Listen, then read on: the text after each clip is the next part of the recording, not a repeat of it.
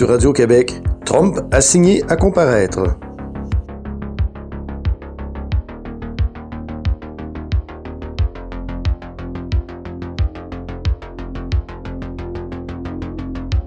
Un web journal de Alexis Cossette-Trudel.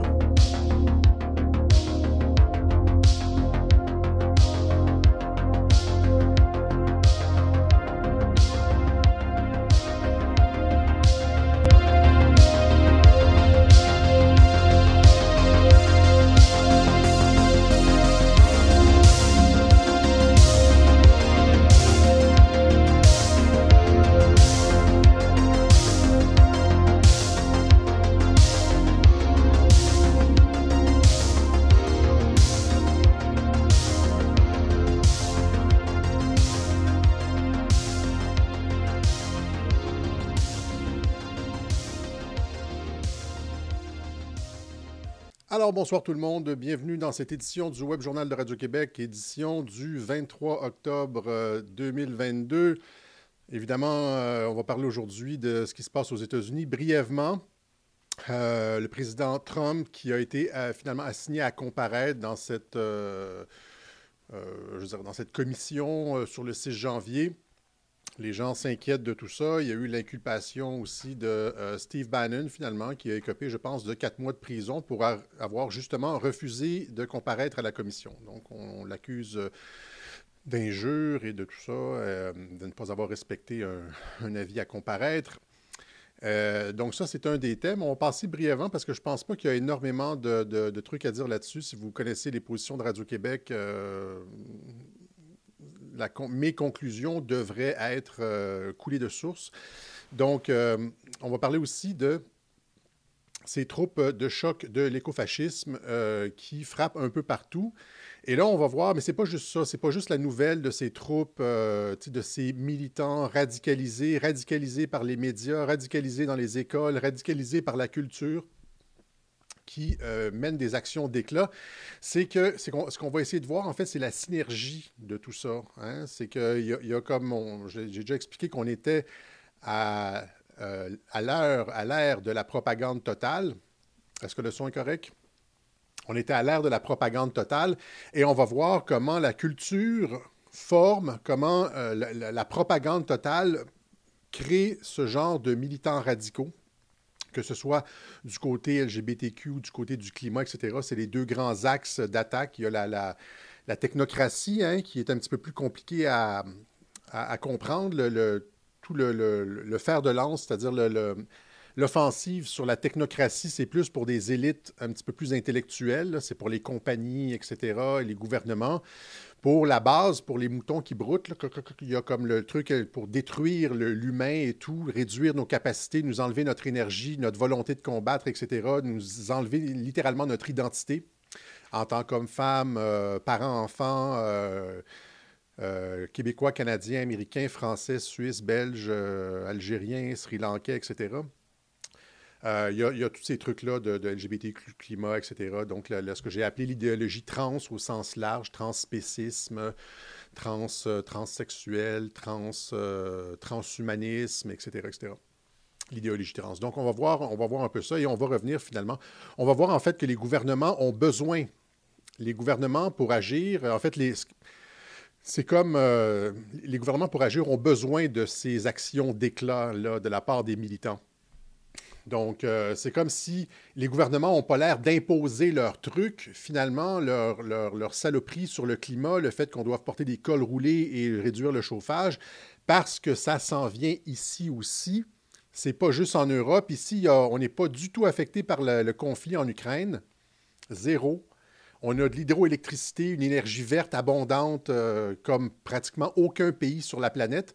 Mais le nouveau ministre euh, de l'Énergie, Fitzgibbon, nous dit que nous allons, nous, allons devoir souscrire à la sobriété énergétique. Parce que ce n'est pas juste les Européens. Il faut, et donc, euh, on va revenir aussi sur les propos d'Alexis Alexis Poulain, mon excellente entrevue avec Alexis Poulain. Ceux qui ne l'ont pas vu cette semaine, c'est sur le site radioquebec.tv. Donc, euh, journaliste que j'estime beaucoup. Évidemment, on n'est pas sur la même euh, longueur d'onde sur une coupe de sujets et c'est normal. Alexis Poulain œuvre dans les médias, plus les médias traditionnels. Et euh, comme la plupart des personnes qui œuvrent dans les médias traditionnels, il faut payer la dîme aux passeurs pour pouvoir avoir accès. Mais, mais c'est ça, donc, on va revenir donc sur certaines de, ces affirmations, l'effet notamment que c'était une transition, la crise énergétique européenne était une transition de l'énergie russe vers l'énergie américaine. C'est pour ça qu'il y avait cette espèce de... cette, euh, cet acte d'auto-sabordage, hein, cette autodestruction, ce, ce, suicide énergétique européen voulu, hein, cette blessure auto-infligée, comme je l'ai euh, appelé avec Alexis Poulain, justement, euh, lui disait que c'était un, un, moment de transition vers l'énergie américaine. Or, ici aussi, nous subissons, c'est comme la COVID, c'est-à-dire que c'est partout dans le monde, c'est des politiques mondialistes et ça n'a rien à voir avec ce que beaucoup d'Européens voient des fois. Hein. On, on, écoute notamment Asselineau, je pense que c'est comme ça. Ils voient toujours les États-Unis dans la, lorgnette. Euh, Xavier Moreau, c'est ça aussi. Alexis Poulain voit toujours les États-Unis comme le. Et c'est vrai qu'il y, a une partie de vrai là-dedans, c'est-à-dire que les États-Unis essayent. Il y, a, une compétition américaine, notamment à travers les banques, Goldman Sachs qui contrôlent. Il y a une prise de contrôle américaine sur le continent européen. Ça, c'est indéniable. Mais il faut voir au-delà de ça aussi, c'est-à-dire que il y a cette. Euh, il y, a, la distinction entre euh, le système d'État-nation et le système mondialiste. les mondialistes livrent une guerre sans merci à l'ensemble des pays de façon, égale. Et donc, c'est ce que je voulais montrer justement euh, euh, en montrant qu'ici, dès, dès l'arrivée au pouvoir du ministre, du nouveau gouvernement, ils nous ont dit sobriété énergétique pour les Québécois aussi, alors qu'on n'a rien à voir avec l'Ukraine. Hein? Et là, c'est euh, qui? C'est euh, le ministre, euh, l'ancien candidat à la présidentielle française, François Bayrou, qui disait, est-ce que c'est ici? Oui, il disait... Non, je pense que on est un pays dans lequel c'est toujours la faute du gouvernement. et là, en l'occurrence, la guerre en Ukraine, c'est pas la faute du gouvernement. la crise énergétique dans toute l'Europe, c'est pas la faute du gouvernement. Et la crise climatique, euh, on ne peut pas dire que ce soit uniquement la faute du gouvernement. Euh, on est dans... ça, c'est ce qu'ils essayent de vous faire avaler, c'est-à-dire que ce n'est pas la faute. Or, c'est 100 la faute du gouvernement. Quand le gouvernement, les gouvernements européens décident de résilier les contrats ou de briser, ne pas respecter les contrats gaziers avec la Russie, la Russie est en droit de, couper le, gaz puisque les gouvernements européens ne respectent pas les contrats qui ont été signés, etc., etc. La plupart des crises, en fait, sont des crises qui sont euh, générées par les gouvernements. Avec la COVID, hein, on l'a vu aussi avec... Euh, ce qui s'est passé partout dans le monde, c'est-à-dire que ce sont les gouvernements qui ont euh, aggravé la crise. C'est exactement ce que le docteur Béliveau disait hein, euh, dans une de ses entrevues. Alors, parce qu'on a pris des mesures qui ont tué d'innombrables personnes, mais on a fait ça de bonne foi. Puis on se ferme les yeux de bonne foi, puis on se bouche les oreilles de bonne foi pour ne pas voir les effets secondaires, puis pas, pas recueillir les données post-vaccinales. Qu'est-ce qui se passe avec les vaccins? C'est le gouvernement. Donc, c'est le gouvernement qui a euh, l'hécatombe dans le CHSLD, c'est la, c'est la, résultante des actions gouvernementales. C'est toujours la résultante. Les crises sont toujours euh, la résultante des actions gouvernementales. Et, donc, c'est faux. On essaie de vous dire, vous, la, la plupart des unes qu'on voit, genre, on lit la crise de la COVID Hein, la, pandémie a augmenté la détresse chez les jeunes. La, pandémie, non, non, c'est les actions du gouvernement. C'est quand le gouvernement ferme les écoles, empêche les sports, empêche d'aller faire du patin, de jouer au hockey euh, dans les patinoires extérieures en hiver, etc. Ce sont les, actions gouvernementales, contrairement à ce que dit François Bayrou. Ce sont les actions gouvernementales qui créent les crises. Et, euh, là-dessus, le docteur Béliveau a euh, tout à fait raison. Mais euh, c'est ça. Et donc, c'est la même chose ici en ce qui concerne le climat. Donc, ça n'a rien à voir avec la crise ukrainienne, contrairement à ce que dit François Bayrou, puisque nous, on nous demande ici au Québec aussi de participer à, comment il appelle ça déjà, le, participer à la sobriété énergétique. alors, on va y revenir à sobriété énergétique alors qu'on n'a rien à voir avec tout ça. Donc, euh, mais c'est ça. Donc, euh, euh, synergie entre des actions sur le terrain des militants de l'écofascisme, Euh, et les actions gouvernementales, c'est ce que le système veut. Et on va terminer avec Élection Québec. On va revenir sur, et on ne lâchera pas le morceau avant, euh, avant d'avoir, euh, d'être allé au fond des choses, comme la crise de la COVID. Élection Québec, enquête sur la fraude potentielle. Donc, on va, on va, on va faire ça rapidement. Mais c'est-à-dire que, en ce qui concerne la fraude lors des élections au Québec, il y a beaucoup de personnes qui sont exactement dans la même situation que la COVID. C'est-à-dire que là, en mars 2020, quand j'ai commencé à parler de la COVID, je disais non, non, c'est une grippe. J'étais littéralement le seul à dire ça. Il y a Jean-Jacques Crèvecoeur, je pense, qui m'y parlait surtout aux... Il n'était pas connu ici à ce moment-là. Puis, puis, là, j'ai perdu des abonnés. J'ai perdu des abonnés. Les gens, ils croyaient pas qu'on puisse inventer un truc comme ça. Mais là, c'est la même chose maintenant avec euh, la fraude électorale. Les gens, ceux qui sont, euh, qui étaient, qui, sont finalement devenus enclins à croire que oui, le gouvernement a fait tout ce qu'il a fait lors de la COVID, exagérer les chiffres, pris les mesures qui ont tué des gens, blâmer ça sur, et puis après ça, blâmer ça, trouver un beau commissaire, les non-vaccinés, tout, ce qu'on a vu depuis deux ans. Mais là, en ce qui concerne les élections, non, non, là, ça serait comme... Euh, et euh, il y, a beaucoup de personnes qui ne euh, sont pas encore prêtes à accepter le fait qu'il y aurait eu une fraude électorale massive au Québec ou qu'une fraude électorale massive est possible. Or, c'est, et c'est comme la crise de la COVID, il va falloir aller au fond des choses.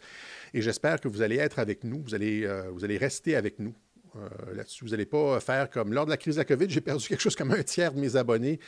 Euh, en mars, mars-avril 2020, mes chiffres fondaient comme ça. les gens disaient On t'a suivi sur Trump avec toutes les affaires folles que tu nous racontais sur Trump. Mais la COVID, là, ça passe pas. Et là, c'est un petit peu la même chose. C'est, euh, encore une fois, là, c'est les, les gens qui, résistent. Or, c'est, euh, vous savez qu'à Radio-Québec, on n'a pas peur des dossiers difficiles. Euh, et j'ai, je dois vous avouer, en fait, que j'ai le même sentiment, j'ai le même sentiment que quelque chose pue là-dedans que lorsque la, COVID a commencé. Quand ça a commencé, tout ça, il y a quelque chose qui puait, ça collait pas, il y avait quelque chose qui marchait pas. Et j'ai le même sentiment, c'est mon, spider sense, là, comme on dit, là, qu'il y a quelque chose de, pourri au Royaume du Danemark à Élection Québec, en fait. Voilà. Alors, euh, donc, on va faire ça brièvement. Euh, maintenant, président Trump a signé à comparaître. Euh, là, les gens se, demandent, bon, c'est la fin. Il y a beaucoup de personnes, j'ai lu des trucs sur Twitter, des gens qui disent, euh, bon, ça, ça devient évident maintenant que Trump ne se représentera pas et puis qu'il est, empêtré dans, des trucs, euh, ça ne finira plus, il ne pourra plus jamais se représenter, il est enterré essentiellement. Or, or je veux juste dire aux gens que ce, truc-là, là, qu'est-ce qui se passe là? Ben, ben hein, c'est une chasse aux sorcières, n'est-ce pas? Donc, euh, hein, c'est Trump calls January 6 probe a witch hunt. Et là, ça fait combien de temps que vous entendez Trump dire qu'on est dans une logique de chasse aux sorcières? Ça fait depuis 2016. Ça fait littéralement six ans que Trump développe, déploie, alimente, nourrit, arrose, souffle sur les braises du, du narratif de la chasse aux sorcières. Euh, c'est Trump, j'ai expliqué en long et en large comment Trump avait lui-même cette histoire de collusion avec la Russie. L'enquête Muller avait été retirée des mains d'un FBI corrompu qu'on est en train de faire imploser aux États-Unis. On est en train de. Les républicains, les patriotes sont en train de détruire complètement la, crédibilité du FBI. Euh, c'est gros, hein, le FBI, c'est une, agence prestigieuse et on ne peut pas accuser les personnes euh, comme ça aussi, aussi facilement. Même chose avec Élection Québec, et là, c'est gros, et donc, c'est, on ne dit pas que c'est tout croche à Élection Québec, que c'est comme le FBI, mais c'est pour ça que ça prend du temps pour changer les mentalités. Euh, les gens n'y croient pas, et là, mais c'est un, passage nécessaire. Et donc, c'est pour ça qu'il faut aller aussi au, niveau de la fraude au Québec, il faut aller à, au fond des choses. Ça, peut prendre du temps et c'est pour ça que les gens sont peut-être réticents. C'est comme le FBI aux États-Unis, les gens sont peut-être réticents, mais c'est ça, c'est que les institutions, hein, si on parle des institutions de la démocratie. Donc, c'est compréhensible d'une certaine façon, mais ce que je veux dire, c'est que euh, donc Trump qui a retiré l'enquête Muller des mains euh, du FBI corrompu, il faisait ça, c'est l'opération euh, Crossfire Hurricane, hein, qui avait été partie en secret sans aucune cause probable contre Trump. Ils avaient eux-mêmes comme, euh, implanter les, preuves. Ils avaient comme piégé les personnes pour se donner justification pour partir une enquête. Ça a été démontré, ça, au Congrès. C'est déjà sorti et tout ça. Et euh, euh, Trump avait, pris, avait sorti ça des mains du FBI, avait mis ça dans les mains de Robert Mueller, qui finalement était contrôlé par Trump. Et je l'avais expliqué en 2018. J'avais dit il ne va rien se passer avec l'enquête Mueller. C'est un homme de Trump. les gens disaient oui, Mueller c'est un corrompu, etc. Puis j'avais dit oui, c'est justement parce que Mueller est corrompu que Trump peut lui aussi le contrôler. Ça, joue à, joue à deux ce jeu-là. Et finalement, Mueller qui avait euh, à peine donné une petite tape sur la main de Donald Trump. Donc, mais depuis ce que je veux dire, c'est que depuis ce temps-là, Trump se plaignait à l'époque déjà d'une chasse aux sorcières, disais-je. Euh, c'est une chasse aux sorcières. Le ministre de la Justice, Jeff Sessions, ne fait rien. Et après ça, c'est William Barr qui ne faisait rien. Et puis, chasse aux sorcières, il y a eu le, premier impeachment, hein, la tentative de destitution. Puis là, encore une fois, je vais montrer comment c'était c'est Trump lui-même qui avait coulé la conversation téléphonique à une taupe de l'État profond au sein de son administration. Trump avait gardé la taupe sur le National Security Council, Eric Charamella il lui avait coulé une fausse transcription de la conversation avec Zelensky, le euh, président ukrainien. Et là, les, démocrates étaient partis avec la transcription et finalement, oups, c'était pas la bonne. Mais il, était trop tard, les trains étaient déjà partis et euh, ils ont dû y aller avec cette histoire d'impeachment qui s'est effondrée et ça a servi Trump. Donc, encore une fois, et, là, c'est encore, et, on est, ce que je veux dire, je, vais faire une histoire courte parce que sinon on va finir euh, à 10 heures ce soir, à 3 heures du matin en France. Ce que je veux dire, c'est que le fait de se faire accuser est une des constantes euh, de la méthode Trump. Il se fait accuser, il organise lui-même son auto-accusation euh, de façon systématique lors du premier impeachment, deuxième, et là, lors du... Euh, lors du, avec ce conseil du, sur le 6 janvier, et aussi lors, lors de tout ça, il y a des arrestations et la plupart de ces arrestations, en fait, ces arrestations-là ne font, ne, font rien à Trump. Hein. Il y a Steve Bannon qui s'est fait arrêter, qui va... Là, avec les appels, etc., on ne sait pas, ça va, ça va arriver après les midterms. Et puis, euh, c'est la même chose ici. Il y, a, Mike Flynn qui s'était fait arrêter aussi, hein, qui avait plaidé coupable. Euh, finalement, il avait renversé son plaidoyer de culpabilité. Et là, il y avait eu un jeu de chat à la souris juridique avec le juge Jackson. Euh, éventuellement, le département de la justice avait retiré ses preuves contre Mike Flynn, dit on n'a plus rien. Ça avait, il avait été démontré finalement que le FBI avait falsifié les, affidavits, les transcriptions de, la conversation avec Mike Flynn et, le département de la justice n'avait plus aucune cause contre Mike Flynn. Donc, le département de la justice avait retiré les accusations et là, le juge disait non, on va continuer le procès, etc.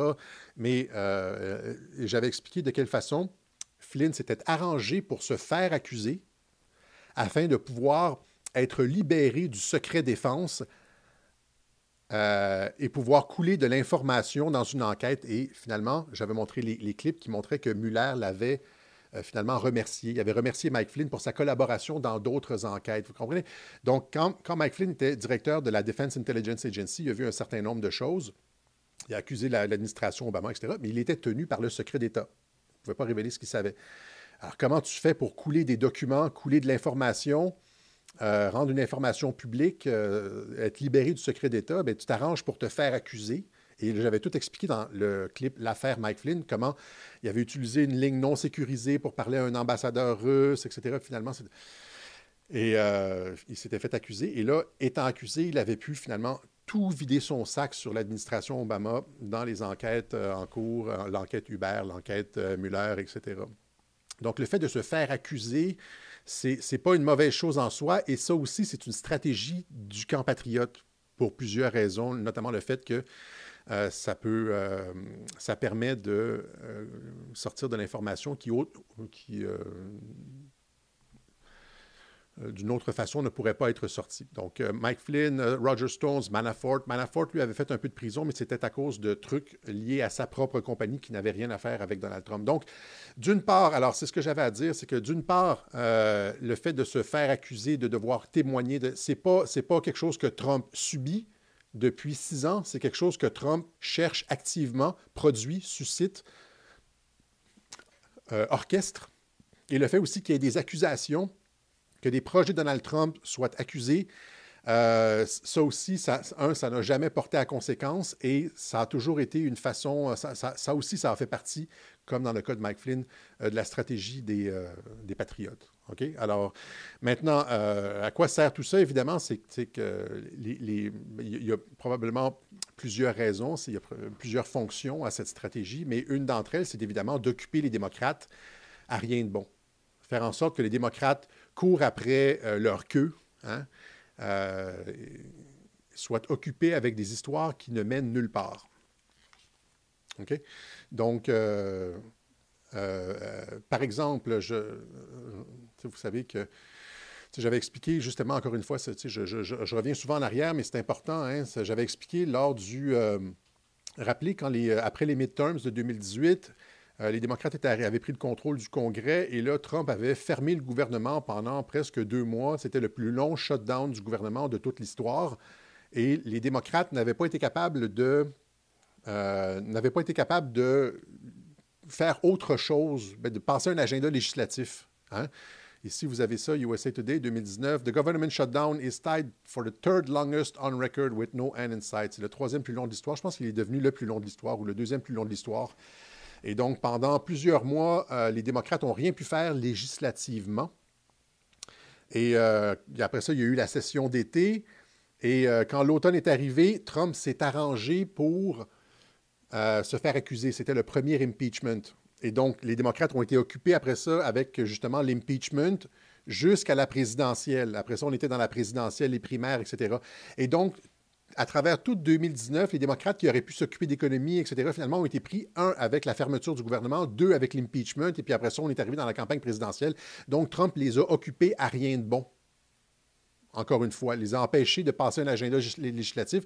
Et c'est exactement ce qui se passe aussi euh, ici avec euh, ce comité du 6 janvier. Donc, vous lisez des trucs dans le Journal de Montréal, dans nos, les, pseudo-spécialistes américains qui vous disent que Trump est coincé. Ça fait six ans qu'ils nous disent que Trump est coincé. Or, euh, l'analyse la plus pertinente, c'est celle que je viens de vous expliquer, c'est-à-dire que c'est la, la, stratégie de la chasse aux sorcières pour occuper les, les, démocrates, etc., pendant que les enquêtes suivent leur cours en arrière et tout, et tout, et tout. Puis c'est une stratégie permanente. C'est un, facteur permanent de la, un volet permanent de la stratégie des patriotes aux États-Unis. Euh, pendant ce temps-là, évidemment, l'économie s'effondre. Les démocrates ne s'occupent pas d'économie. Or, c'est la priorité des Américains. Et c'est pour ça que les, c'est ce qui donne encore plus de, vent dans les voiles des républicains. On voit ici, ça c'était juste il y a deux jours ou il y a trois jours, le 20 octobre, euh, Pew Research, évidemment, personne n'accusera Pew Research de, partialité. Euh, euh, pour les midterms, le vote est divisé alors que la, noirceur économique persiste. L'inflation continue de dominer les préoccupations des Américains. L'inflation. là, rappelez-vous comment Ben Salman, l'ami de Trump, a botté le cul de Joe Biden en, je veux dire, en, ne refusant d'augmenter, en baissant en fait euh, la quantité de pétrole produite et donc ce qui allait faire augmenter les prix, l'inflation, etc.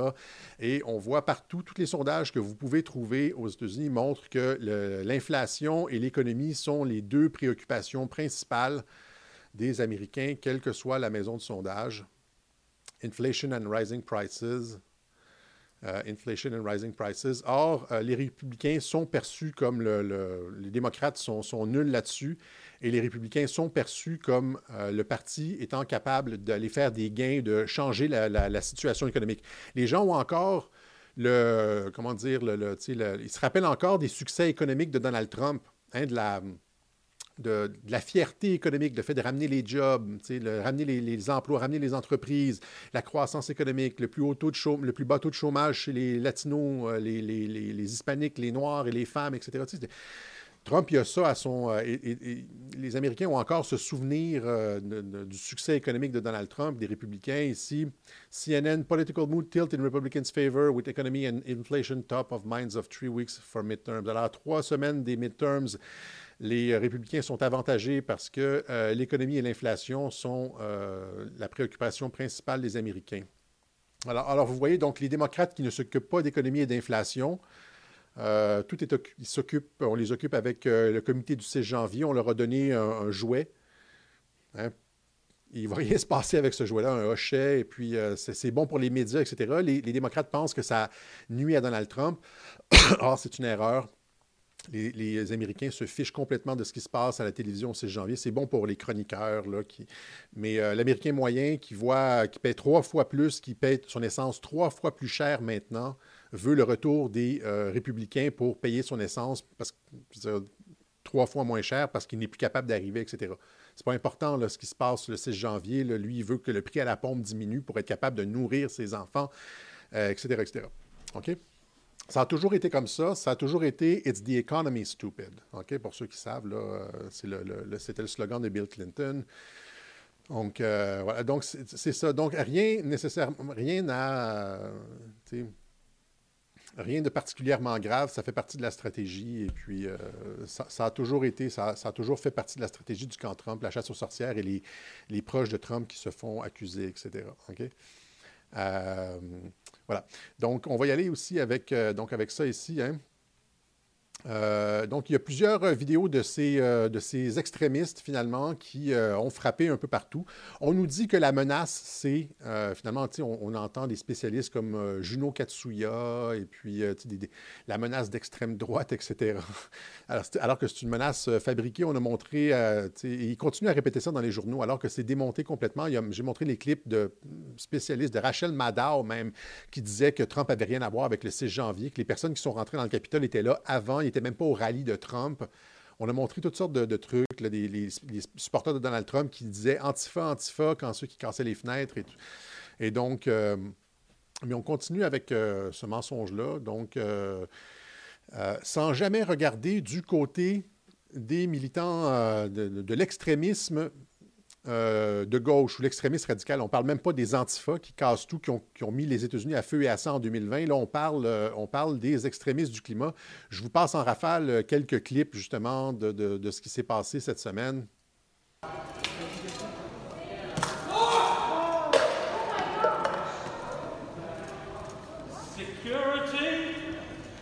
Ça, c'est des euh, militants euh, d'extrême gauche qui ont vandalisé un, Van Gogh, une valeur inestimable, un des joyaux de la civilisation occidentale, et qui se sont collés les mains au mur. Voilà. Divers actes, euh, divers actes de vandalisme dans les supermarchés contre les commerces. Je, je, vais les montrer très rapidement parce que ça.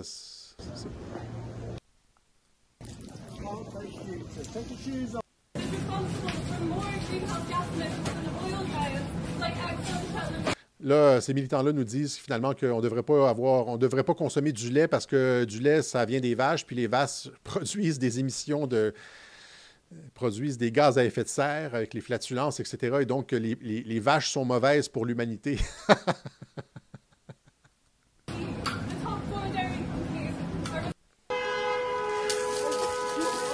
Merci. Ça, c'est on attaque des compagnies de voitures. Aston Martin, c'est en Angleterre. Euh,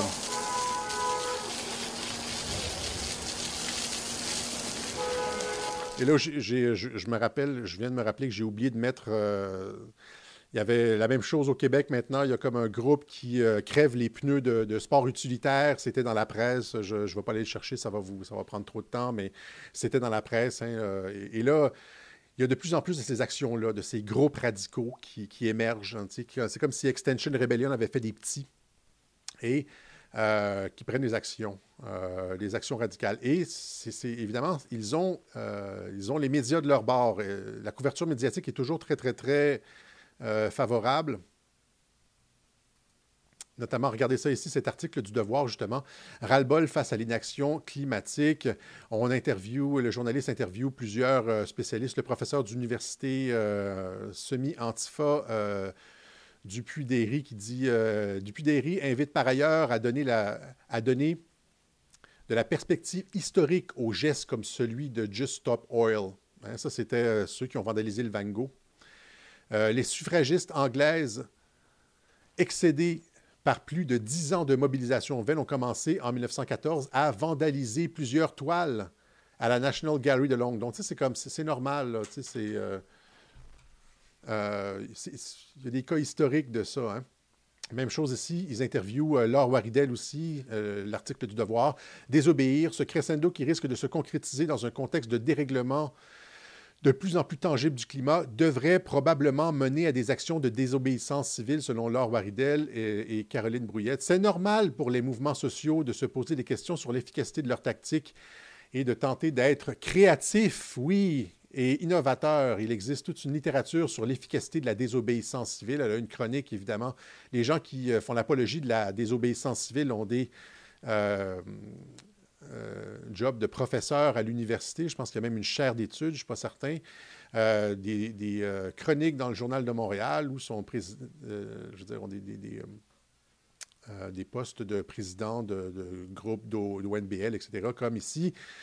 comment elle s'appelle, Réseau Action Climat, Caroline Brouillette, ne s'étonne pas du tollé provoqué par les militants. C'est normal que les gens se sentent bousculés et choqués. C'est le but. C'est normal que vous vous sentiez. On vient de détruire un Van Gogh, mais bon, c'est. Euh, imaginez si c'était les complotistes, hein, si on avait fait ça dans une clinique de vaccination ou si on avait euh, fait des actions d'éclat comme ça. Euh, pensez-vous que Denise Bombardier serait restée silencieuse? Elle, n'est pas restée, elle est restée silencieuse sur ce genre de choses-là. Hein, parce que c'est approuvé par les médias. C'est ça que je veux dire, c'est qu'il y a de la désobéissance civile qui est approuvée par les médias. Et là, on va chercher tous les spécialistes. Ils ont toute une armature d'ONBL, de, personnes qui ont des chroniques, et de professeurs d'université, d'experts qui vont vous dire que c'est correct, qui vont faire passer, qui vont déplacer finalement la fenêtre d'Overton qui vont euh, balayer ça sous le tapis, alors que, euh, toi, si tu refuses de te faire vacciner, tu es un criminel, tu veux tuer les autres. Euh, donc, donc, on cherche à démontrer le non-sens de la société, hein, où les gens vont s'offusquer davantage de la destruction d'une œuvre artistique importante que de l'effondrement du vivant. vous comprenez? Donc, euh, c'est pas ça, c'est les méthodes qui sont pas approuvées, généralement pas approuvées dans la société. Et là, je parlais en début de web journal de, du système, d'un système complet, hein, de, un système verrouillé.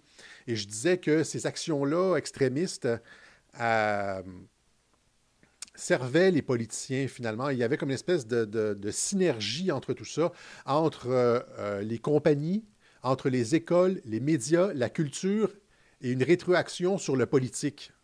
Tout ça, et c'est ça qu'on appelle aussi de la propagande totale, c'est-à-dire que c'est tant le secteur privé, le secteur des affaires, que euh, école, médias, culture et finalement juridique, politique. C'est pour ça qu'on dit que le, système est verrouillé.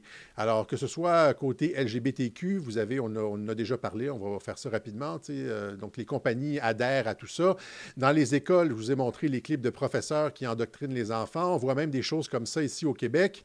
Hein, approuvées par la direction scolaire. C'est ça, c'est pas tant le propos qui est scandaleux. Tu pourrais voir ça dans un local antifa.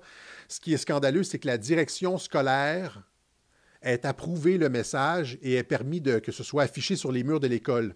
As-tu déjà remarqué qu'il n'y a généralement pas de poubelles à tampons dans les toilettes réservées aux hommes? Oui, c'est parce que c'est des toilettes réservées aux hommes. C'est circulaire comme raisonnement.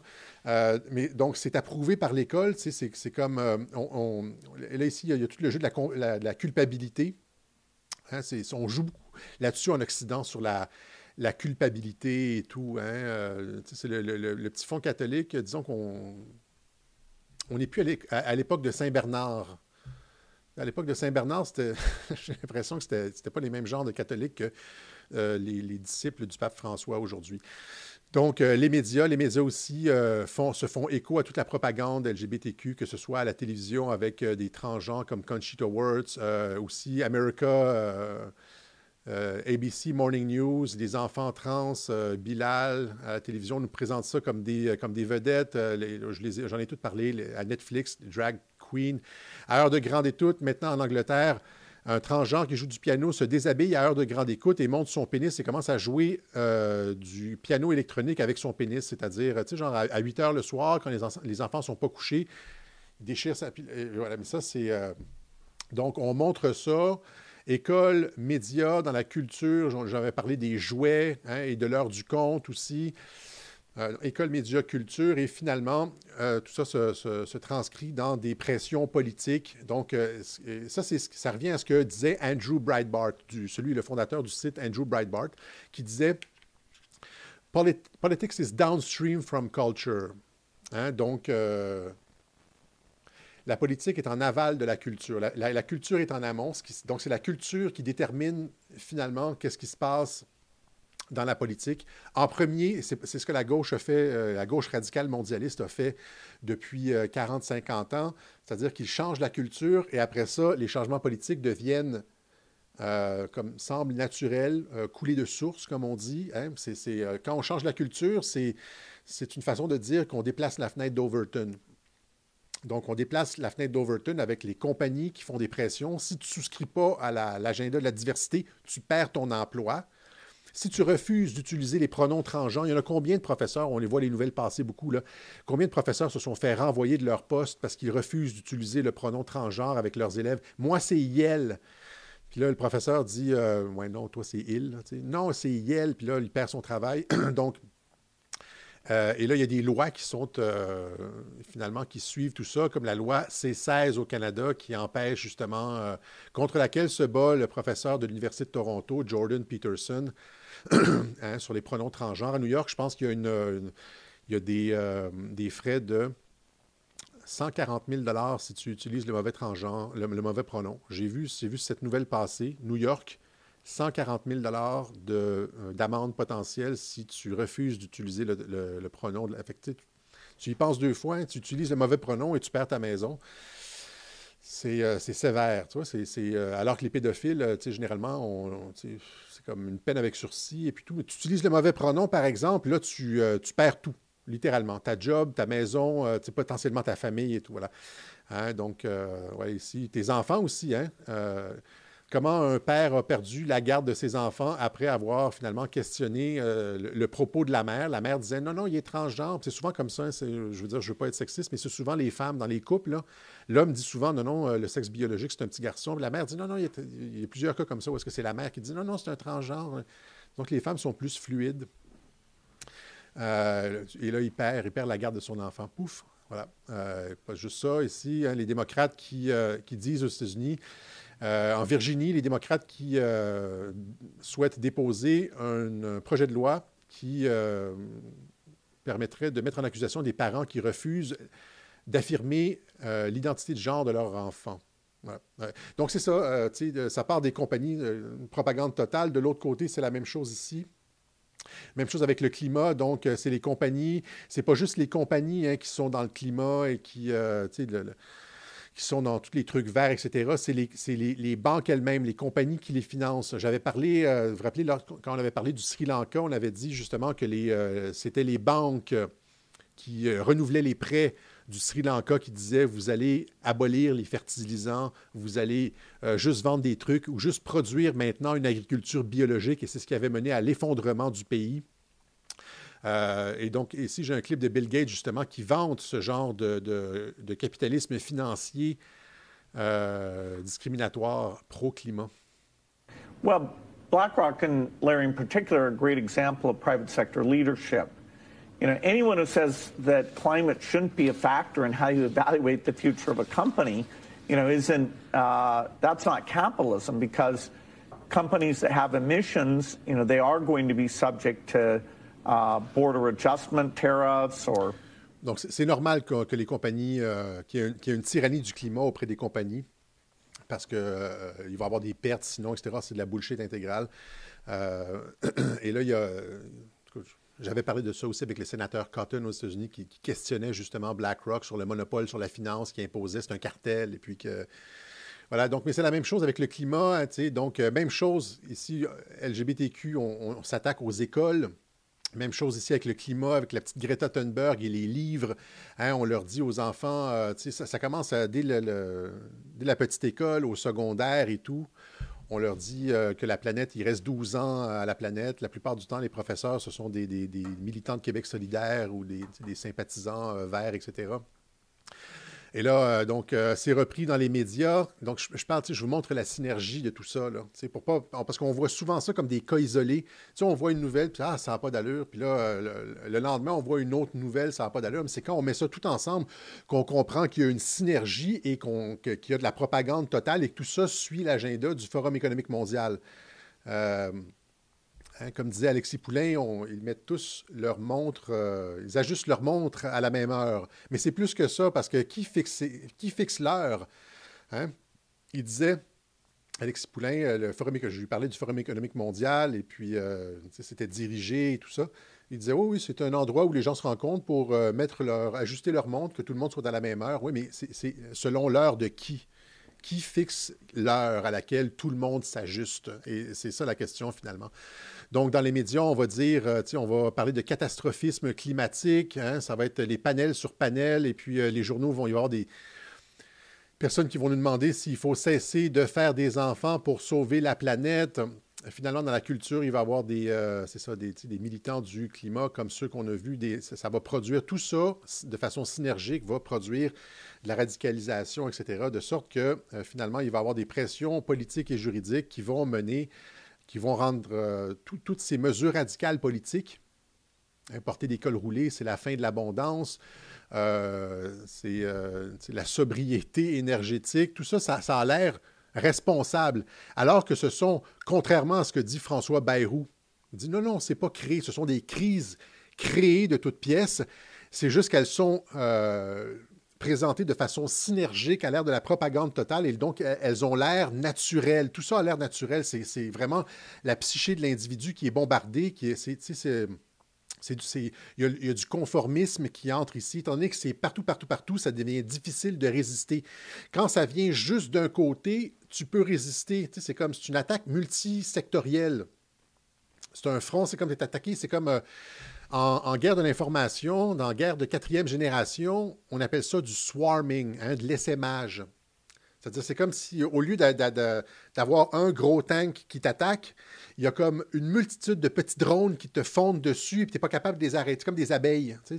C'est très difficile à arrêter hein, quand, tu t'as tapé dans la ruche et que la ruche au complet t'attaque. Tu- tu vas t'en sortir avec des piqûres et potentiellement à l'hôpital, etc. parce que tu n'es pas capable de les arrêter parce qu'il y a trop de, petits, de, petites, euh, de petites attaques. Au lieu d'avoir une grosse attaque, le, grizzly, tu peux te sauver à la rigueur, mais comme la ruche, là, c'est mortel. Et c'est la même chose avec le. Donc, ça, c'est un type de guerre de l'information. C'est des, des stratégies de, de guerre de l'information qui sont appliquées, de guerre de quatrième génération, où est-ce que. Euh, c'est ça, c'est des stratégies d'essaimage, de propagande totale, etc., où est-ce que c'est très difficile de s'opposer parce que ça vient de partout, ça vient de façon synergique, etc. Et donc, et ça a la force de. euh, ça a la force de. Comment je pourrais dire de- de, il manque le mot, là, ça a l'air naturel. OK? Mais c'est ça, étant donné que ça a l'air naturel, et là, remarquez que dans tout ça, il n'y a pas de débat. hein. Il n'y a aucun débat dans la télévision sur les enfants trans, les shows. J'en, avais encore des, clips de, drag queen qui s'ouvrent les jambes comme ça, là, avec le, juste devant les enfants de même. Et puis, je, je, sais que vous êtes tannés de les voir, mais c'est, parce que ça continue. hein. Euh, et donc, euh, j'ai perdu ce que je voulais dire parce que l'image était forte, mais en tout cas, c'est ça. Donc, c'est euh, stratégie d'essaimage et, euh, et finalement, les actions politiques on, on- semblent, semblent naturelles à cause que. euh, il n'y a pas de débat, finalement, c'est ça que je voulais dire. Il n'y a pas de débat sur les, les, euh, enfants trans, sur euh, tout ça. Personne ne débat de ça ici, de la série Netflix. Il n'y a pas eu. Est-ce que vous avez vu un article dans les journaux là-dessus ou est-ce que vous avez vu. euh, il y en avait une, une autre série en France, le Netflix, c'était des, des- petites filles qui dansaient, là, c'était sexuel à l'os, elles avaient 10-11 ans, je me rappelle plus c'est quoi le nom. Est-ce que vous avez le nom? C'était l'année dernière, là, c'était des petites filles qui apprenaient à danser, puis c'était comme... aucun débat là-dessus, rien à la télévision, aucun panel, aucune réflexion dans la société civile, même chose avec le climat, aucune réflexion, aucun débat, etc. Euh, et, donc, c'est ça. Dans la propagande totale aussi, un des indicateurs, un des marqueurs de la propagande totale, c'est que ça vient de partout et, c'est qu'il n'y a pas de débat. Ils font semblant qu'il y a un consensus. Or, si tu parles, mettons ça ici, là, Drag Kids, et puis, euh, mettons, lui, le, petit, euh, je me rappelle, Desmond, etc., si tu demandais aux pers- tu faisais un sondage, là, à, les yeux fermés, sans que, il y a probablement 70% si ce n'est pas plus, 80% de la population qui serait en désaccord. OK? Euh, on nous présente des trucs. euh, on nous présente des trucs. Ah, c'est ça, je l'ai ici finalement, le trans show. Pas de son, hein? C'est juste quelques secondes. Hein? Regardez le petit, le petit bout de chou juste en face, là. Pauvre petit bout de chou. Ça, c'est à l'école.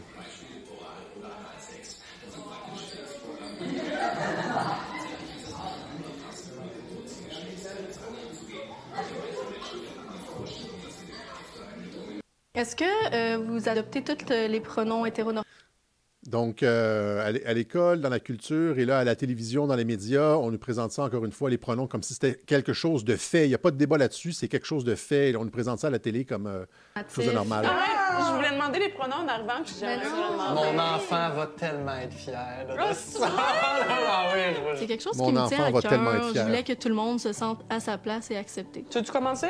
Ben oui, moi, c'est Mais est-ce qu'il faut le demander? Je pense que c'est poli de le demander, mais je pense aussi que c'est pas grave si quelqu'un se trompe, tu sais, mais moi, j'ai énormément Ah, je m'excuse de vous. Et donc, c'est ça. Et tout ça, tout, tout cette, cette synergie là-dedans, sans débat, sans, euh, on fait avancer la société sans débat, mène à des actions radicales. On passe des lois sur les pronoms transgenres et euh, euh, ici pour le climat. euh, donc, les, actions radicales des militants euh, permettent au gouvernement de parler de sobriété énergétique avec ou sans crise nécessaire, parce qu'au Québec, il n'y a, pas de crise et on nous impose la sobriété énergétique. En France, ils vous ont imposé l'école roulée, même s'il fait chaud ces jours-ci à Paris. Même chose avec le, le, le compteur Linky. On avait parlé, j'ai parlé il y a un mois exactement du compteur Linky. Euh, je vous avais dit que ça pouvait être utilisé pour contrôler. J'avais montré au Colorado comment la compagnie d'électricité était venue et avait fermé le, thermostat. Eh bien, euh, c'est la même chose. Là, ici, maintenant, c'est confirmé. Compteur Linky, votre ballon d'eau chaude pourra être coupé à distance. Euh, NN10, euh, NN10 pourra couper votre ballon d'eau chaude via Linky cet hiver. Êtes-vous concerné? Alors, c'est ça, finalement. On nous présentait ça comme Ah oh, non, c'est toujours comme ça. On nous présente les avancées comme des, des. Non, non, ne vous inquiétez pas, c'est juste pour être capable de mieux lire. C'est de l'efficacité, là. Et finalement, ce n'est pas de l'efficacité, c'est un contrôle social, c'est du contrôle social chinois. Comme le dit justement à juste titre Nicolas Dupont-Aignan, euh, qui a fait une vidéo là-dessus. Je dois avancer jusqu'à deux minutes, euh, vers la deuxième minute, je vous montre ça. Vous voyez ce compteur Linky? Ce compteur Linky, c'est un piège. Ça veut dire quoi? Cela veut dire que le crédit social euh, eh bien, est en route en France. Cela veut dire que on vous a dit on met euh, le compteur Linky en place parce que vous pourrez mieux contrôler votre consommation, vous ferez des économies. Eh bien, c'était pas ça la vraie raison. La vraie raison, c'était de pouvoir vous tenir à distance. C'est un scandale énorme. C'est une atteinte aux libertés. Euh, on arrive dans un monde où, pour votre bien, pour le bien de la planète, pour votre bien euh, d'énergie, on va décider de vos comportements. Alors, comme tout le monde. Voilà, et donc c'est là que c'est ce qu'on disait justement avec Valérie Bugot, c'est que c'est la fin du libre arbitre, c'est la fin de l'humain. Vous n'aurez plus votre mot à dire, ça va être, on va, les gouvernements vont décider de vos comportements. Euh, C'est-à-dire que on va, ce qu'il est en train de dire ici, ce, que, ce qui se profile, c'est un monde où ce qu'ils veulent, ce que le Forum économique mondial veut, ce que Klaus Schwab veut, c'est un monde où la propagande ne sera plus nécessaire parce que les comportements vont être contrôlés absolument. Ce que vous mettez dans votre corps va être contrôlé, votre chauffe-eau va être contrôlé, la nourriture que vous mangez va être contrôlée, ça va être des insectes en passant. Tout va être contrôlé et vous n'aurez plus votre mot à dire. Donc, le, débat n'est pas utile. On sait que le débat n'est pas utile. Il n'y a pas de débat là, sur les, les thèmes principaux parce qu'ils ont déjà décidé et on nous amène là. On veut qu'on économise l'énergie parce que de toute façon, on doit l'économiser, quel qu'en soit le prix, parce que c'est pas bien de gaspiller de l'énergie. Mais il n'y a aucune raison qu'une première ministre décide, soudain, qu'on va couper l'eau chaude euh, euh, aux heures creuses, pour les abonnements heures creuses, pour être précis, entre midi et 14 heures. Parce que demain, ça veut dire quoi? Ça veut dire qu'on vous coupera l'INKI si vous n'avez pas été un bon citoyen? C'est ça, ça, qui pend au nez. Cela veut dire qu'en fait. C'est plus que ça, c'est-à-dire qu'avec votre, avec l'identité numérique qui s'en vient, on va en parler là, bientôt, l'identité numérique, vous ne pourrez plus prendre les transports. Vous allez avoir un maximum de. de, de J'avais trouvé des coupures de journaux où est-ce qu'on annonçait justement exactement ça. Ils vont commencer, vous allez avoir un maximum de kilométrage par jour, vous allez avoir un maximum d'énergie dépensable par jour. Euh, et c'est même. Euh, euh, sautons, sautons, immédiatement, en fait, euh, je vais terminer euh, avec Dupont-Aignan. On va aller après ça au ministre de l'Énergie du Québec, Fitzgibbon, qui dit exactement ça. Les 5 milliards de dépenses, 5 milliards de dépenses qui ont été mis en œuvre, soi-disant au nom de l'Union européenne, alors qu'en Allemagne, ils ne l'ont pas mis en place pour les particuliers, ils l'ont mis en place que pour les entreprises. Les 5 milliards gaspillés dans ces compteurs Linky n'étaient là que pour vous mettre un collier autour du cou. Voilà. Là, maintenant, regardez ce que le ministre de l'Énergie du Québec, Pierre Fitzgibbon, dit justement. Est-ce qu'il euh, y a une tension entre. Sur le fait de limiter la, la quantité d'énergie attribuée à chaque personne. Prenez la mesure de ça. Ici au Québec, on a une énergie abondante. On a des, barrages hydroélectriques, genre des, gigantesques barrages hydroélectriques. On est un des plus gros producteurs d'électricité au monde. Et, euh, on a de l'énergie comme une énergie abondante, renouvelable, etc. Et là, il nous dit qu'on va avoir un maximum d'énergie par personne. Et il parle de sobriété énergétique. Écoutez bien. Québec euh, métabolise très bien. Nous, on a mentionné avec euh, le bouclier fiscal, M. Girard, le projet de loi, on va mettre un maximum de tarification, on a mis 3 Ça étant. Un maximum de tarification, c'est pas de ça qu'on parle ici. C'est ce qu'il va dire dans, une dizaine de secondes. Il y a beaucoup de travail à faire pour moduler la consommation. Et ça, Hydro-Québec. Moduler la consommation. Là, sous contrôle. C'est question de l'exécuter encore le plus vite possible parce qu'il y a une source de térawattheures additionnels qu'on peut prendre pour émettre ailleurs. Alors oui, il va falloir qu'il y ait des mesures. Je pense que québec va être bien poussé de le faire. Il va y avoir des mesures pour limiter la consommation d'énergie. OK? J'aurais dû le laisser rouler au complet. Là. Et c'est ce qu'il dit justement ici, c'est ce que je montrais en début d'émission. Pierre Fitzgibbon a laissé entendre que les Québécois devront se plier à une forme de sobriété énergétique dans les prochaines années si la province veut respecter ses engagements environnementaux. Quel hostie d'engagements environnementaux. On est déjà, euh, je veux dire, l'hydroélectricité. En tout cas, j'espère qu'il ne parle pas de l'hydroélectricité parce que c'est de ça qu'il parlait dans la vidéo. Quand il parlait de cap énergétique, c'était avec Hydro-Québec. On est, Hydro-Québec, c'est déjà, c'est déjà vert. On nous a dit que c'était vert. Hein, c'est pas, comme les centrales nucléaires en Ontario. Même, l'énergie nucléaire, c'est plus vert qu'au charbon, mais c'est vert. C'était notre fierté. Et là, il, faut respecter nos, engagements climatiques. C'est de, la, poudre aux yeux. C'est de la poudre aux yeux.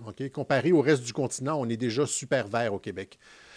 je pense que, tout cas, il faudrait que je retourne dans les chiffres. Je pense qu'on a déjà, comparé au reste du Canada, on est comme une des provinces les plus vertes. Et puis, euh, mais non, toujours plus. Hein, c'est comme, c'est toujours, c'est toujours ça, comme avec la crise de la COVID. C'est toujours au Québec où est-ce qu'on serre le plus la vis.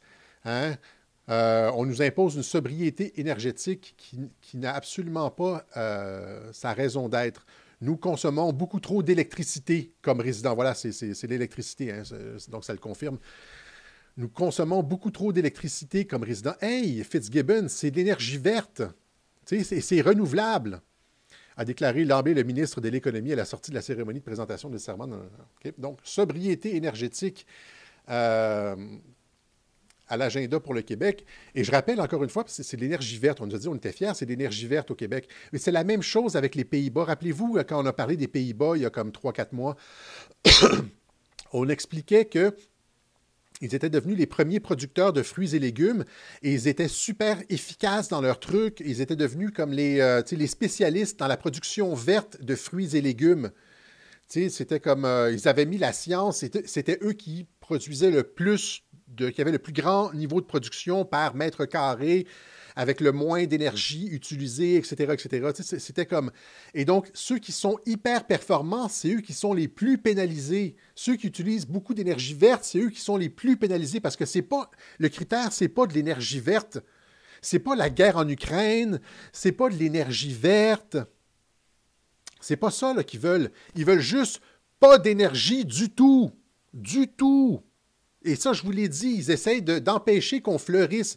Ils essayent d'empêcher que nous nous émancipions. Ils réduisent la quantité de soleil qu'on a. Si on était une plante, là, eh bien, ils réduisent notre quantité de soleil de, sorte qu'on ne croîtra pas de façon optimale.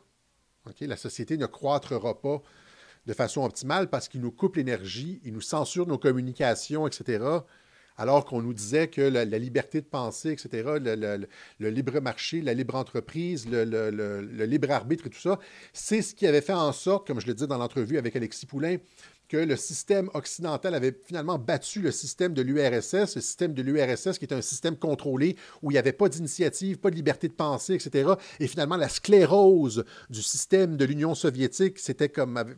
il y avait les contradictions, c'était... Euh, et finalement, ils n'avaient pas été capables de suivre la compétitivité du système occidental, de la libre entreprise et tout. Et c'est pour ça que l'URSS s'était effondré. Et bien, nous autres, comme j'ai dit dans l'entrevue, c'est qu'on est en train de reproduire le même système. Le système de sclérose qui a mené à la chute de l'URSS. Comprenez?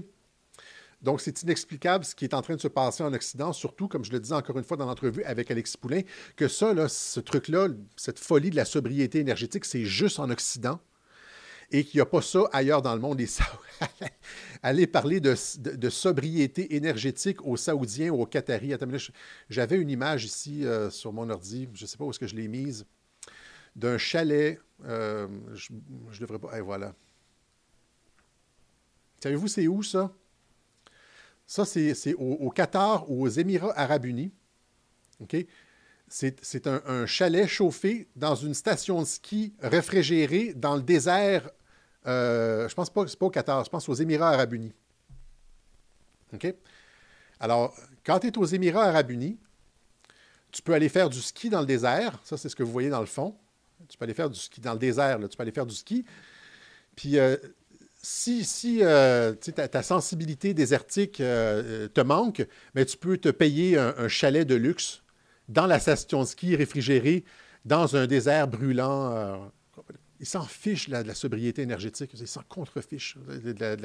et donc, c'est juste, juste nous en Occident, c'est un suicide civilisationnel euh, à laquelle j'ai toujours pas obtenu réponse. Alexis Poulain n'a pas répondu à ça. C'est un suicide civilisationnel euh, inexplicable, alors que les structures ailleurs euh, les BRICS sont en train d'émerger avec leur, propre monnaie de réserve, euh, euh, et tout le monde veut se joindre aux BRICS. L'Arabie saoudite, maintenant, veut rejoindre les BRICS. L'Algérie a commencé à faire des manœuvres navales avec la Russie, conjointement avec la Russie dans la Méditerranée. L'Occident est en train de, complètement s'autodétruire et il n'y a aucune explication à ce suicide civilisationnel. à moi, en fait, je vous écoute. Donnez-moi une explication dans les commentaires. Une chose est sûre, c'est que euh, c'est la fin du, comme je le disais, dernière question, je pense que c'est la fin du système bancaire international parce que, à force de mettre des restrictions comme ça, les gouvernements seront plus capables de payer les dettes et euh, ça va produire des défauts de paiement et euh, c'est la fin du système banque, du cartel bancaire occidental. Alors qu'ailleurs, ça va être la liberté partout ailleurs et les gens, l'économie va fleurir partout ailleurs dans le monde. Voilà. Alors, c'est ça. Donc, euh, c'est ce que je vous la recommande, hein, cette euh, entrevue avec Alexis Poulain. Je pense qu'elle va nous alimenter en termes de contenu. Là, euh, elle va nous alimenter pendant, des, pendant, plusieurs web journaux. Alors, ça, c'est ce qu'on avait sur, sur le climat et surtout, donc, hein, penser à le, truc synergétique, où est-ce que l'ensemble de la société est, mis à contribution et il n'y a pas de débat. Et tout ça, ces deux trucs-là, LGBT et climat, nous amènent vers le désastre le suicide civilisationnel sans qu'il y ait de débat, sans qu'on puisse en discuter. Maintenant, euh, avant de passer à l'élection, on va juste, euh, encore une fois, sur le convoi de la liberté. Quand le convoi de la liberté euh, c'était produit, etc. Et là, on sortait, euh, je vous disais, faites attention aux agents provocateurs et tout. Ils essayent de faire un truc à la 6 janvier au Canada. Eh bien, tout ça se confirme maintenant. Je vous avais dit, ils essayent de produire un, un événement 6 janvier insurrectionnel au Canada, exactement comme aux États-Unis. C'est le même manuel d'opération de l'État profond. On, commence à le connaître, là. Eh bien, là, c'est confirmé. C'est encore une, c'est une xème fois, je pense que c'est la cinquième fois que les nouvelles nous donnent raison a posteriori. Ici, loi sur les mesures, ça, ça vient de sortir, hein, c'est il y a deux jours. La loi sur les mesures d'urgence n'était pas nécessaire selon un haut responsable de la police. Donc, le Ontario Provincial Police, là, ça, c'est la Sûreté du Québec euh, ontarienne ou les, RG euh, ontariens, la province de l'Ontario, finalement disent que la loi sur les mesures d'urgence n'était pas nécessaire parce que, ben oui, savez-vous pourquoi c'était pas nécessaire? Parce que ben, tout ce qu'ils ont dit pour l'invoquer, c'était un mensonge, parce que c'était des familles qui c'était pas l'extrême droite, là. Alors que les, gens, je vous ai montré des vidéos des gens qui dansent et puis les enfants qui étaient là, etc., la fête foraine, ça c'est dangereux. Mais les, radicaux du climat, ça, c'est, euh, correct. il faut, s'habituer à ça. Il y, a des, précédents historiques et c'est normal. Mais les enfants qui. Euh, ça, c'est radical. Les gens qui distribuent la nourriture aux sans-abri, ça, c'est radical. Euh, le monde fucké dans lequel on vit. Donc, ici, confirme que la loi n'était pas nécessaire. Ontario Provincial Police saw no evidence of Freedom Convoy pose direct threat to national security. Donc, l'invocation de la loi des mesures d'urgence était un mensonge, était basée sur rien. Euh, la plupart du temps, quand les gouvernements invoquent ce genre de truc-là, c'est qu'ils créent eux-mêmes, ils font eux-mêmes sauter un colis à quelque part pour. Même chose avec la COVID, donc ils créent, ils créent le problème, ils créent des morts dans les CHSLD pour après ça dire Oh mon Dieu, il y a des morts et créer des mesures restrictives. C'est comme ça que ça fonctionne. Là. Euh, on crée un article, par exemple, ils vont, commander un article de salissage dans les journaux sur quelqu'un ce qui va permettre à la police de finalement commencer une enquête, alors que c'est circulaire, tout ça, il n'y a pas de preuves, c'est juste du salissage. C'est ce que Nancy Pelosi appelait de wrap-up smear. Euh, allez chercher ça sur Internet, je vais vous le taper ici, wrap-up smear. Wrap-up smear. Wrap-up smear, c'est Nancy Pelosi qui a expliqué comment ça fonctionne. Ils ont utilisé ça justement dans le cadre de euh, l'enquête sur Trump, la collusion avec la Russie, c'est-à-dire que euh, un politicien va appeler les médias, va couler une information fausse à un journaliste. un tel, euh, on, pense a des liens avec la Russie, mettons.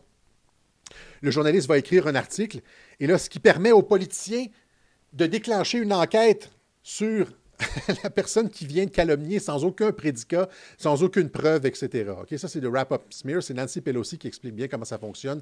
Et c'est comme ça qu'on fait. Donc, euh, encore une fois, tout ça, contrairement encore une fois à ce que François Bayrou disait en début de Web Journal, c'est encore une fois le problème vient toujours des gouvernements. Ok, euh, euh, ici, donc, c'est ça. Ici, les médias et le gouvernement Trudeau ont tenté une opération style 6 janvier en mentant sur le territoire canadien, en mentant.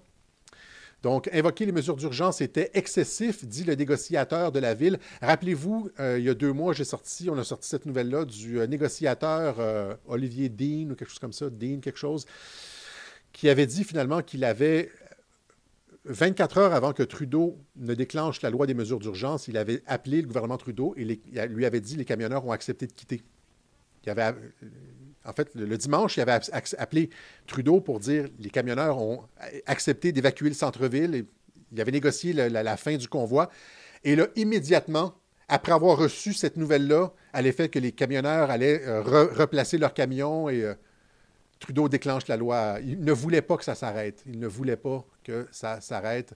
Hein. Et euh, ça, ça s'ajoute aussi au, quand il nous disait que le convoi que l'argent venait de l'extérieur, qu'il y avait des influences russes, etc. Encore une fois, euh, l'argent du convoi n'est pas venu d'acteurs étrangers, nous dit le SCRS, le Service de renseignement canadien. Donc, toute l'opération, la totalité de l'opération du convoi menée par le gouvernement Trudeau et les médias était un mensonge afin de produire une menace qui n'existait pas. Rappelez-vous de ça, c'est ce que vos gouvernements font. OK? Euh, et là, maintenant, on va terminer ici avec Élection Québec. Je ne vais pas, je vais pas m'éterniser là-dessus. On est déjà à 1h03. Juste faire un, survol rapide de, ce qu'on a fait au cours des, euh, dernières semaines. Ça fait, euh, c'est la troisième semaine qu'on regarde qu'est-ce qui s'est passé. On va continuer. On a des témoignages qui rentrent. Il y a Julie Lévesque qui travaille là-dessus, moi qui travaille là-dessus. On a des, appels, des téléphones. On a comme on reçoit des courriels et tout. Il y a beaucoup de personnes. Il y a d'autres facteurs qui nous ont écrit pour nous dire que oui, c'est ça. Ils, ont reçu plein de, cartons d'électeurs à des adresses vides. On a comme plein de confirmations de, ce qu'on dit. Beaucoup de personnes qui en rajoutent, des personnes qui, ont, qui, travaillaient dans des partis politiques, qui disaient on faisait des appels et les gens nous disaient je suis allé voter, mais on m'avait dit que j'avais déjà voté par anticipation. Donc, ça, s'accumule. Ici, ça, ça, aussi, c'est étrange. Ici, Pierre-Yves, Pierre un directeur général des élections du Québec sans véritable mandat. Alors, le gouvernement Legault qui avait refusé de renouveler le mandat du directeur général des élections, qui l'a laissé dans un flou sur son avenir. Pierre donc, euh, malgré la proximité d'élections générales, le gouvernement Legault n'a pas pris la peine d'assurer que le directeur général des élections du Québec ait les coups des franches pour effectuer son travail en toute sérénité. Prenez la mesure de ça, là. Au moment où il, il, en aurait le plus besoin, soit dans les mois précédant la campagne, lors de la tenue du scrutin le 3 octobre. Hein, ils ont mis des bâtons dans les roues ont refusé de renouveler, de lui confirmer qu'il renouvelait son mandat au directeur général des élections du Québec. Donc, on a un flou ici. Un, on a un flou entourant le mandat du DGEQ. On a deux, une modification de la loi électorale. On a montré ça, c'est tout le résumé de ce qu'on a montré dans les précédents web journaux. Modification de la loi électorale afin de faciliter le vote par correspondance. Les modifications d'adresse et le vote par anticipation, exactement comme aux États-Unis euh, dans les cas de fraude. Là. Hein. Euh, les démocrates ont fait ça. Modification de la loi électorale à la, dernière minute. Trois, on a un bug informatique jamais vu dans l'histoire des élections au Québec par lequel des dizaines de milliers de noms disparaissent de la liste électorale. Aucune enquête là-dessus, hein? Aucune enquête là-dessus. Euh, quatre, de nombreux témoignages d'irrégularités potentiellement frauduleuses lors du vote par anticipation. Cinq, envoi massif de cartes d'électeurs à des adresses bidons ou à des électeurs inéligibles, comme des personnes en perte d'autonomie dans les CHSLD. Six, de, on ne sait même pas si les morts ont voté, si les morts sont, avec le problème qu'il y a eu avec la liste électorale, est-ce que euh, des morts ont pu voter? On ne le saura jamais parce que là, présentement, Pierre dort sur ses, je veux dire, assis sur ses mains puis fait rien. Et six, de nombreux témoignages d'irrégularité lors de la journée du scrutin, des boîtes non scellées, des résultats annoncés après seulement huit minutes, alors qu'on n'est même pas sûr du total, du nombre total d'électeurs. OK, oui, les, bulletins de vote par anticipation ont été ouverts à 18 heures, peut-être, là. Sauf que comment tu peux savoir que euh,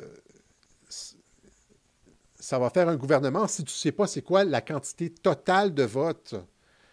C'est-à-dire, ton échantillon n'est pas représentatif. Tu ne sais pas si ton. Surtout que c'est vote par anticipation. Et quand c'est le vote par anticipation, c'est surtout certaines catégories de personnes qui se déplacent. Là, avant même de savoir combien de personnes totales avaient voté, euh, on annonce un vainqueur. Alors, donc, on va continuer, on va continuer là-dessus. On des trucs qui s'en viennent là-dessus. J'espère que vous allez nous suivre et que pour certains d'entre vous qui avaient des doutes, vous ne ferez pas comme ceux qui, à la COVID, ont eu des doutes et ont, euh,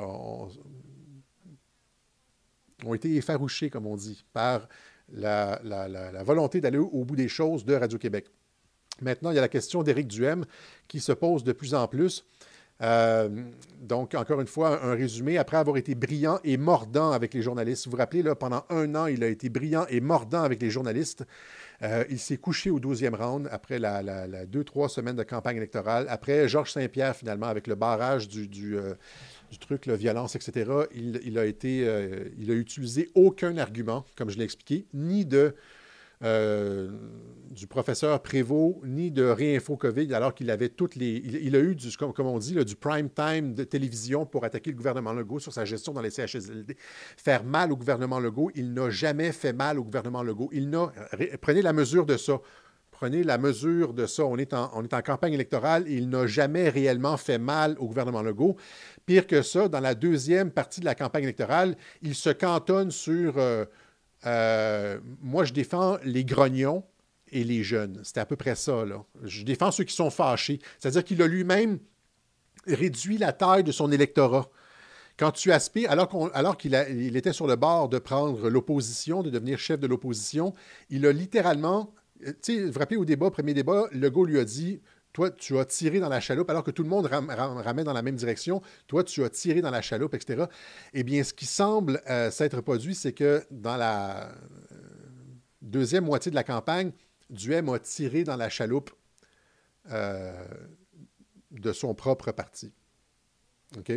On entend parce qu'on entend des histoires similaires à l'intérieur du parti, hein, manque de volonté en fin de campagne d'aller au fond des choses. Il y a de la matière contre des députés caquistes, mais on ne l'utilise pas. On nous dit aussi que le national a été euh, mis au courant des irrégularités très tôt dans la journée du vote, les, gens qui ne sont pas sur les listes, etc., et qu'il n'a choisi, qu'il n'a pas jugé bon d'intervenir L'exécutif national était au courant des irrégularités majeures dès midi, le jour du vote, n'a pas jugé bon d'intervenir. Dans Beauce-Nord, ils se sont traînés les pieds et ont envoyé un avocat inexpérimenté hein, en catastrophe à la dernière minute. Et c'est pour ça que ça a été bâclé, botché, parce qu'il n'y avait pas réellement de volonté de gagner dans Beauce-Nord non plus. Même chose ici avec les histoires d'irrégularité et de contestation possibles. Alors que tout ça était à l'agenda, Éric Duhem est parti en vacances à Lisbonne avec son conjoint alors que c'était chaud et il fallait battre le fer, encore une fois. Et là, euh, il revient de vacances et nous dit, euh, nous dit Ah, euh, on va essayer d'aller chercher un député caquiste, les ramener de notre bord pour pouvoir siéger à l'Assemblée nationale. On ne veut pas de députés caquistes. C'est des gens qui ont vendu leur âme pour, qui ont accepté tout ce qui s'était passé dans les CHSLD. C'est des gens qui, je veux dire, qui ont validé toute la, saloperie sanitaire qui ont, adhéré au gouvernement, à l'imposition, on fait chier les non-vax, etc., le, passeport vaccinal. On veut ça, euh, vous voudriez ça dans le Parti conservateur? Je, pense. Euh, il dit on va prendre la rue. Hein, si on ne se fait pas entendre, si on n'a pas notre place, etc. Euh, ils refusent systématiquement de regarder la fraude électorale. Et, là, moi, ce que je vois, ce que je vois là, présentement, c'est que ce sont des, façons de dévier la colère des gens. On dévie la colère des gens. Au lieu de regarder ce qui s'est passé à l'élection, on dit, euh, on va prendre la rue si on n'est pas à l'Assemblée nationale, etc. Non. Non, les règles sont ce qu'elles sont. Euh, le problème, c'est ce qui s'est passé le jour du vote et lors du vote par anticipation, Éric. Et c'est là-dessus que tu devrais euh, te concentrer. Euh, il reste encore deux semaines et demie, trois semaines, deux semaines, je pense, pour déposer une plainte lors des élections. Il reste encore du temps pour faire quelque chose. Alors, bouge-toi les fesses, Éric Duhem. Il commence à ramer dans le sens, dans le sens d'aller vers quelque part et puis de montrer qu'est-ce qui s'est, réellement passé le jour de l'élection. Tu aurais pu être le chef de l'opposition. OK? voilà. Alors, voilà, c'est ce qu'on avait pour vous aujourd'hui. Est-ce que j'avais autre chose? Je vais vous montrer, euh, tu sais, quand on dit de, on aurait, finalement, ce n'est pas Éric Duhem qui aurait dû être chef du Parti conservateur, c'est peut-être le docteur Béliveau. Je vous montre son intervention. Alors, parce qu'on a pris des mesures qui ont tué d'innombrables personnes, mais on a fait ça de bonne foi. On se ferme les yeux de bonne foi, puis on se bouche les oreilles de bonne foi pour ne pas voir les effets secondaires, puis pas, pas recueillir les données post-vaccinales. Qu'est-ce qui se passe avec les vaccinés? Et puis, il y a un syndrome maintenant, le syndrome de mort subite de l'adulte. Et c'est apparu suite à la vaccination. Mais c'est une coïncidence. Mais curieusement, c'est depuis ce temps-là qu'il y a des jeunes qui se mettent à mourir. On ne sait pas pourquoi.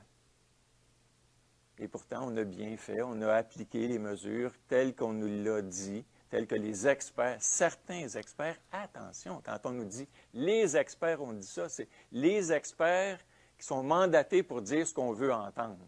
Parce qu'il y a d'autres experts. Ça aurait été tellement facile, ne serait-ce qu'avec les chiffres, les chiffres officiels du gouvernement, de détruire le gouvernement. Duhem n'a donné aucun coup de poing sérieux lors de cette campagne. Il n'a donné aucun coup de poing sérieux lors de cette campagne. Euh, et, ça m'a fait penser, sa, campagne m'a fait penser à, celle du PQ en 2018, quand il a commencé sa campagne. Lisée a commencé sa campagne avec l'aide aux boîtes à lunch. Euh, et Duhem qui est arrivé avec son on va augmenter la limite de vitesse à 120. Là, je me suis dit, that's it, ça, c'est une façon de, de, tuer une campagne électorale. Au lieu de monter en intensité, là, il y a, euh, avec le résultat, il s'est passé la même chose. PQ, effondrement du vote en 2018, la même chose avec le Parti conservateur. Il y a probablement eu une baisse d'intensité liée à un vol, euh, liste électorale qui ont comme disjoncté. Reste à savoir si les noms qui ont disparu, c'est des noms qui, comme on le pense, là, parce qu'il y a des gens qui m'appellent pour me dire des choses. Euh, c'est des gens qui auraient été contestataires. C'est-à-dire que, je l'ai déjà expliqué, Facebook envoie la liste des personnes qui ont des propos critiques vis-à-vis la CAC sur Facebook. Ça se vend des données. Hein. Facebook est là pour acheter vos données puis les vendre vos données aux, annonceurs. Euh, ça s'achète des données. C'est ce qu'ils ont fait avec euh, 2000 Mules. Ils ont acheté des données des compagnies cellulaires pour savoir qui se promenait à côté des boîtes de vote. Les données, ça se vend. C'est ça. C'est ça. C'est une, des, sources de revenus euh, sur Internet les plus importantes. Et Facebook peut, la CAC peut avoir acheté les données par profil de personnes contestataires. Tu as ça d'un côté, puis là, tu regardes la liste électorale de l'autre, puis là, il y a comme. Reste à savoir si le bug dont on a parlé, il y a un croisement entre la liste et le bug. Si c'est le cas, on serait devant un scandale énorme, énorme. Euh, et il faut absolument aller au fond de cette chose, au fond de cette histoire si on veut avoir un avenir démocratique au 21e siècle, si on veut continuer à combattre, parce que sinon, non. OK? Hmm, voilà. Et c'est pour ça qu'on continue à travailler là-dessus à Radio-Québec et c'est pour ça qu'on continue à demander votre appui.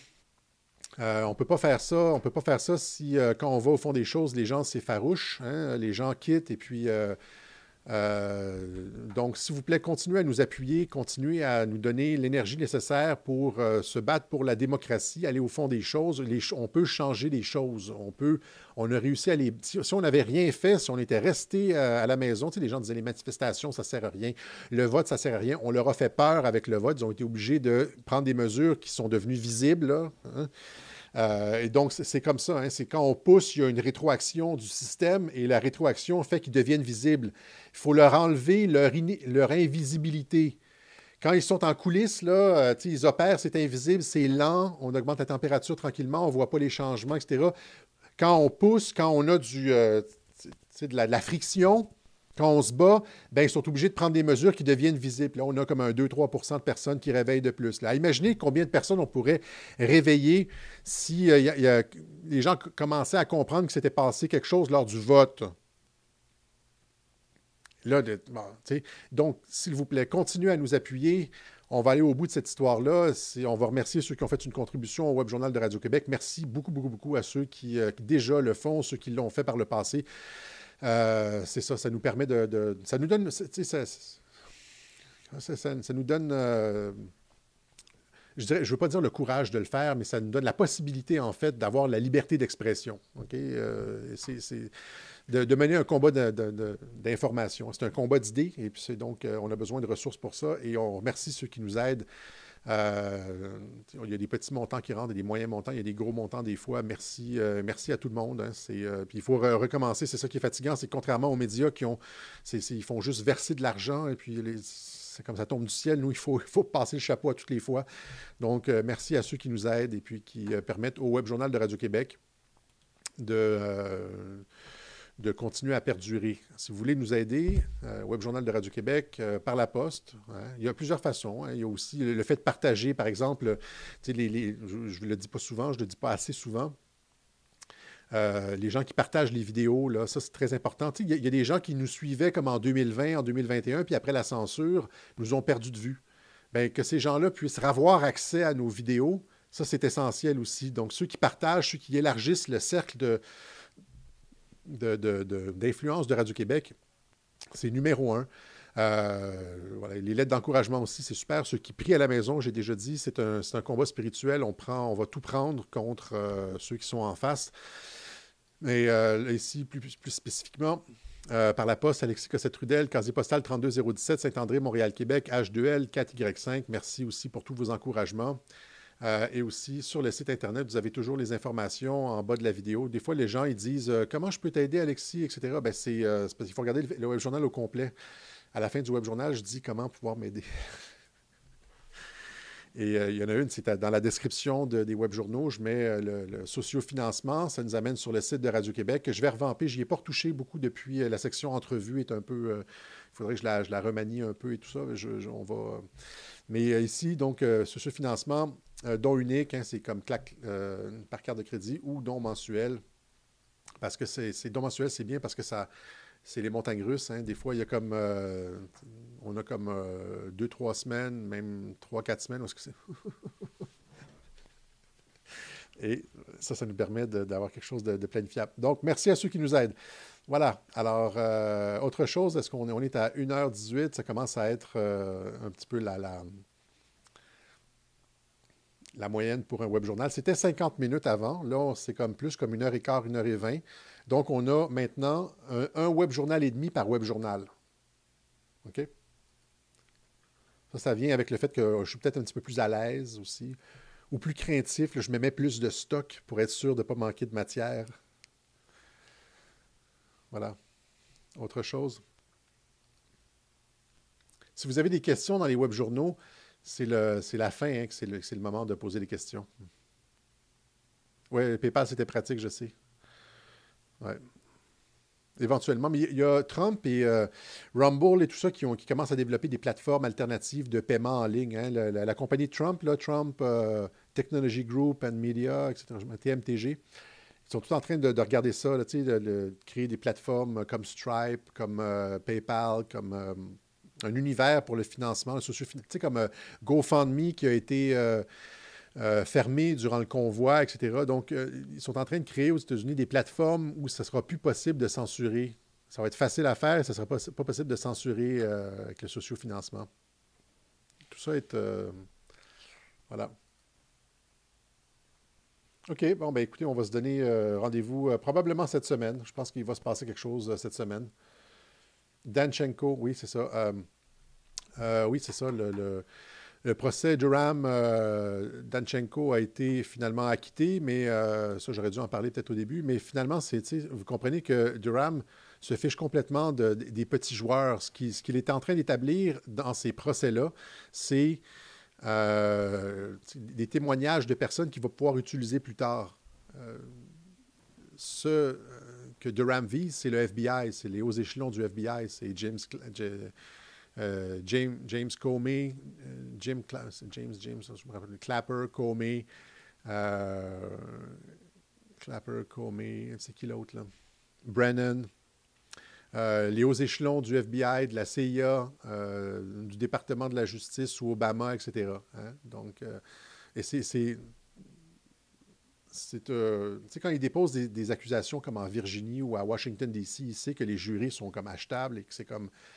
Le fait qu'il dépose des accusations-là montre qu'il n'y a pas beaucoup d'attente face à ces, aux résultats du jury. Hein. Mais c'est qu'il commence avec les petits et monte vers les gros poissons. Et c'est si, si euh, John Brennan est acquitté, bien là, là, on va avoir de la misère à Radio-Québec. Là, ça va être. Euh, là, je vais devoir vous expliquer pour faire un web journal puis me creuser les méninges parce qu'ils sont coupables. Alors voilà. L'ancien président chinois a-t-il été arrêté? Euh, je ne sais pas, j'ai vu la vidéo comme vous. Est-ce qu'on le sort du, du Congrès? Ou est-ce qu'il essaie de prendre son papier, puis là, Xi Jinping met la main sur le papier. Non, tu ne pars pas avec le papier. avec son espèce de face compatissante. Et puis, euh, c'est bizarre. Hein, c'était totalement. Euh, je sais pas, ça faisait partie communiste chinois, là. J'ai pas d'autres réflexions là-dessus. Prognostic pour les midterms, ben, tout, le monde, euh, tout le monde semble dire que, même CNN semble dire que les républicains sont bien placés. Écoutez, ce qu'il y a en face, c'est des, radicaux qui pensent aux toilettes transgenres et puis à la guerre en Ukraine et au comité du 6 janvier, alors que les républicains disent on va, euh, on va ramener l'économie. Sont déçus. Ils ont, ils ont un, mauvais porte-étendard en la personne de Biden. Ils n'ont aucune personnalité charismatique, les démocrates, alors que les républicains. Hein, voilà. Voilà. OK. Je pense que ça va être tout pour aujourd'hui. Donc, on se donne rendez-vous probablement cette semaine pour une édition du Web Journal de Radio-Québec, sinon dimanche, ben, sinon dimanche prochain. Allez, salut tout le monde.